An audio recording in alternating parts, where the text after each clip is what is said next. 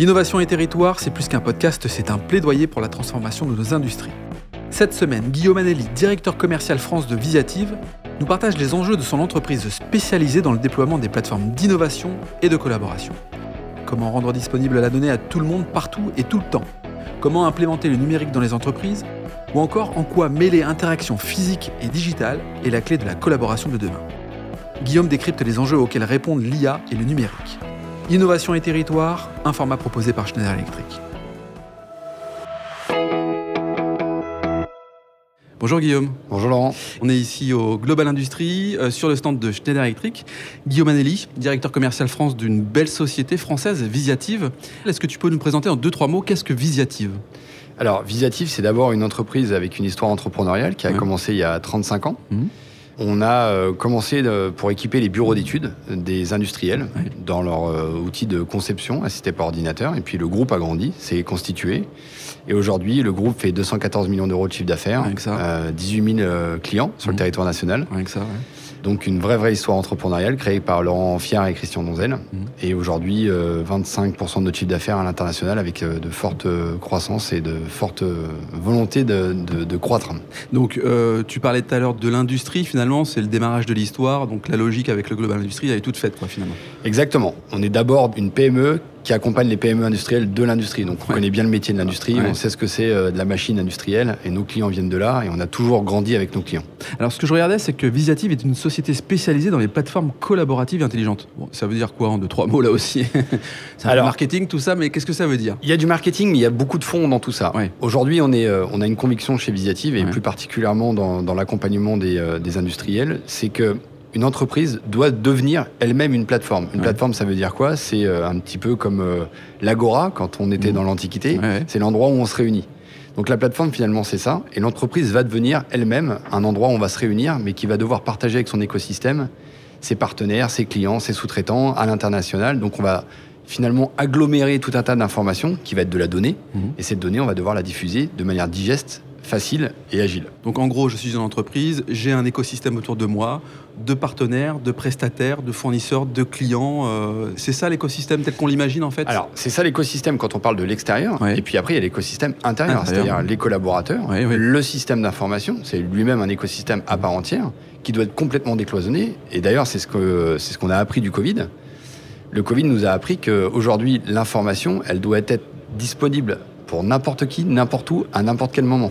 Ce qui d'ailleurs euh, engage d'autres choses beaucoup plus fondamentales dans l'industrie française le télétravail, etc. Mais mhm. c'est extrêmement important justement d'expliquer l'enjeu de la plateforme et de qu'est-ce que ça veut dire de transformer une entreprise en plateforme.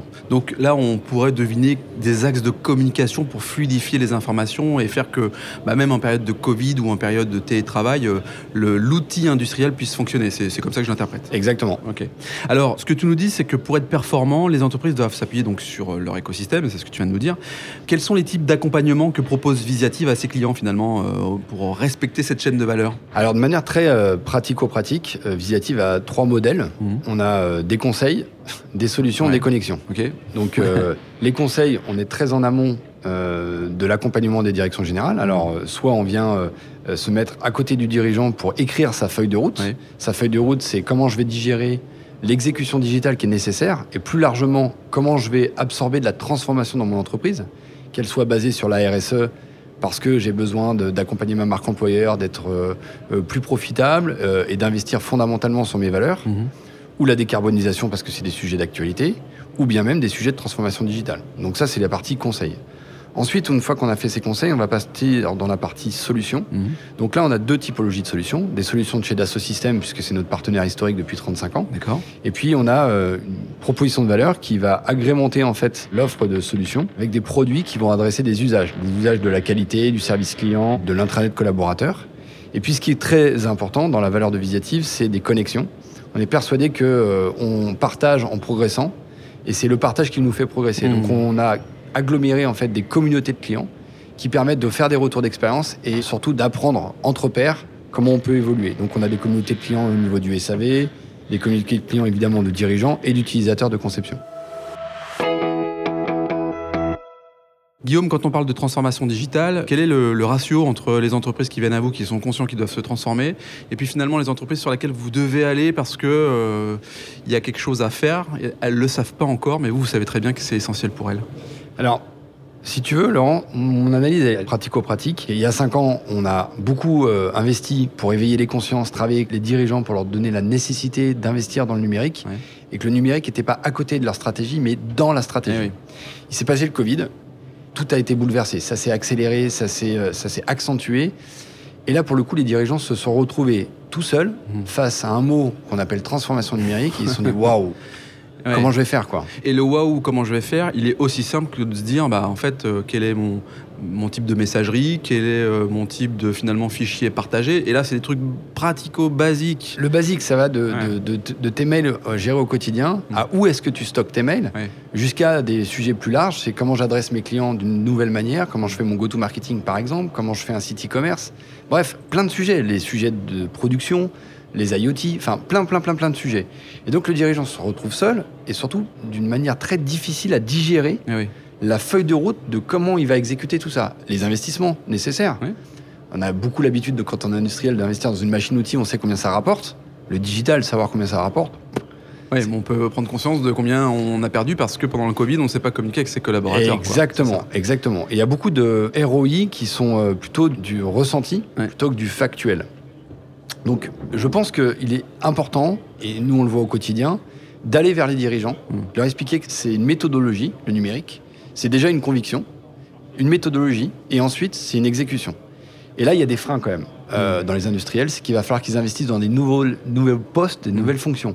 Des chefs de projet, des chefs de projet au sens informatique du eh terme. Alors le mot informatique, je l'aime pas, mais au sens numérique du terme.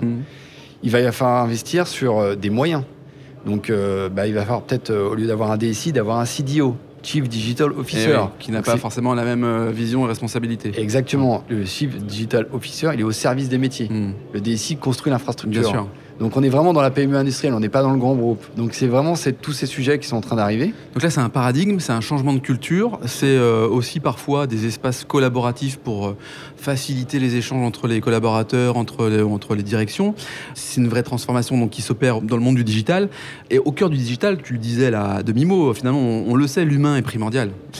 Est-ce qu'on peut parler de solutions digitales aujourd'hui euh, pour euh, justement euh, travailler à ce que le digital intègre les collaborateurs et donc créer du digital En fait, je pense que le numérique a accéléré, paradoxalement, la rencontre physique. Le digital n'est que l'accélération de la rencontre physique. Le physique, il restera toujours important. Mais je vais revenir sur un point, Laurent, qui est extrêmement important dans l'analyse.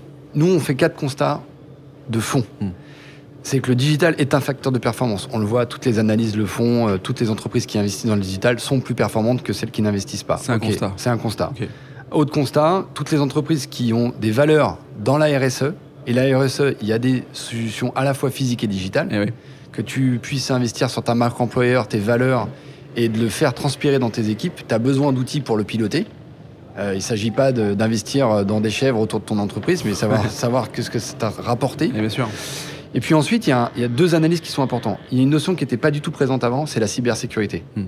On s'aperçoit que la cybersécurité, tout le monde pense qu'il est sécurisé, mais en fait pas du tout. Et avant, c'était euh, l'adage des grands groupes, mais les grands groupes, elles se sont organisées pour adresser la cybersécurité, la PME industrielle, pas du tout.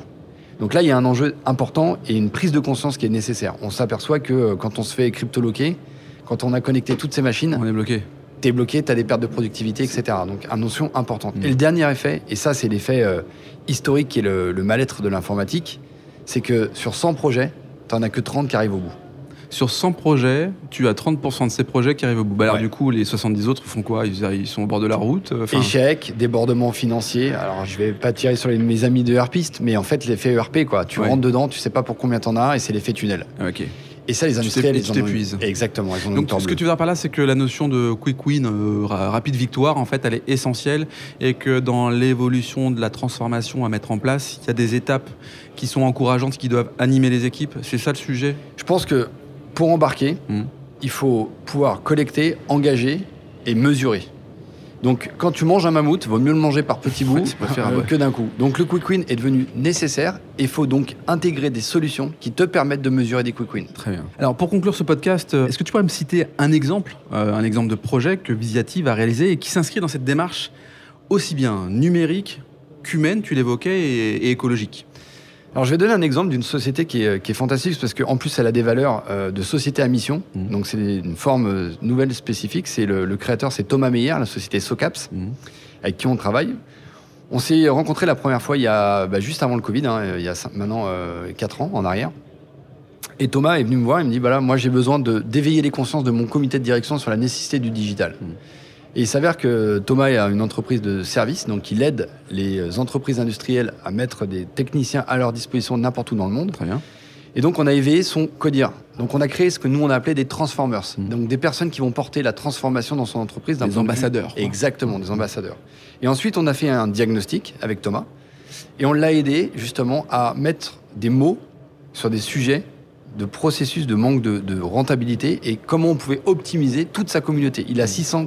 Collaborateurs à travers le monde, donc comment on leur adresse un message unique et qu'on leur simplifie la vie à ces gens-là. Et ensuite, on a fait une feuille de route et on a exécuté ces feuilles de route. Donc on voit bien qu'on a fait beaucoup d'éveil, beaucoup d'ateliers pratico-pratiques et mm. après on a mis en place des solutions et surtout on les a mesurées. Aujourd'hui, on a fédéré tout un écosystème autour de SOCAPS et il retrouve de la valeur dans l'exécution de tout ça. Et Thomas, en plus, a des valeurs. Et c'est ça qui est extrêmement intéressant dans le modèle euh, SOCAPS. Il a une société à mission, donc il investit beaucoup dans les valeurs euh, de, l'entreprise et euh, c'est lui qui en parlera le mieux, mais c'est un très bon exemple. Bon, ce que je vois en fait, c'est que c'est extrêmement concret, c'est que des choses qui sont finalement simples, mais qui sont pour des entreprises finalement pas si simples à mettre en œuvre parce qu'il faut mobiliser les équipes, sensibiliser tout le monde, apporter un degré d'acculturation clé quoi. Donner du sens. et donner du sens. Donner du sens. Écoute, merci Guillaume, merci d'avoir participé au podcast euh, Industrie du futur, un format proposé par Schneider Electric. Merci Laurent. Si cet épisode vous donne envie d'aller plus loin, c'est l'occasion d'en parler à Antoine Chart, directeur national des ventes. Bonjour Antoine. Bonjour Laurent. Antoine, peux-tu nous dire comment passer de l'idée aux actes lorsque l'on veut se transformer? Laurent, c'est très simple. Les sujets de transformation digitale, de décarbonation et d'électrification sont au cœur de la stratégie Schneider Electric. Et comme on a pu l'entendre dans ce podcast, L'ambition de Schneider Electric est d'accompagner les entreprises du territoire sur ces enjeux de transformation. Pour entrer en contact avec nous, rien de plus simple, le site internet www.se.com ou mon profil LinkedIn où je me ferai un plaisir de vous répondre. C'est très simple, merci Antoine. Merci Laurent.